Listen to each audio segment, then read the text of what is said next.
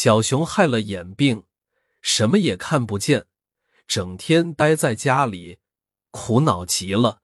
朋友们要去旅游了，他不能去，心里急得很。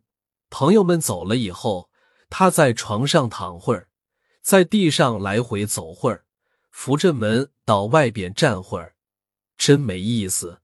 下午，朋友们旅游回来了，在一起讲旅游时遇到的有趣的事。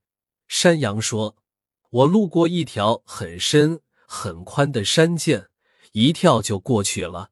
小猴说：“我从一棵很粗很高的大树爬上去，登上了岩顶。”乌龟说：“回来的时候下雨了，我是淋着雨跑回家的。”大伙儿越说越高兴。小熊在一边，这里听听，那里听听，不知不觉眼泪掉了下来。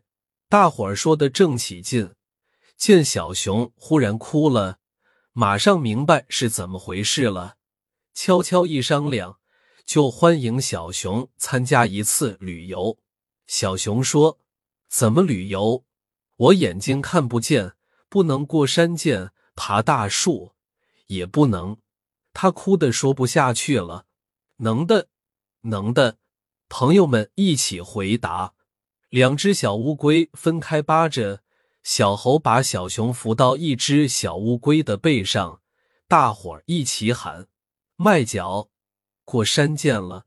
小熊迈开大步，跳到另一只小乌龟的背上，小熊不再流泪了。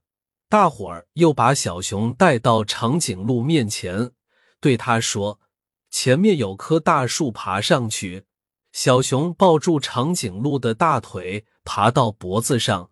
大伙儿在下边喊：“好，到岩边了。”然后长颈鹿把小熊轻轻放到地上，小熊笑了。小熊正笑着，大象吸了水，来到小熊面前。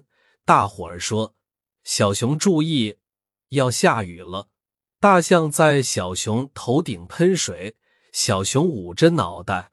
大伙儿跑上前。拉起小熊的手说：“快快回家了。”小熊跟着大伙儿跑了一段后停了下来。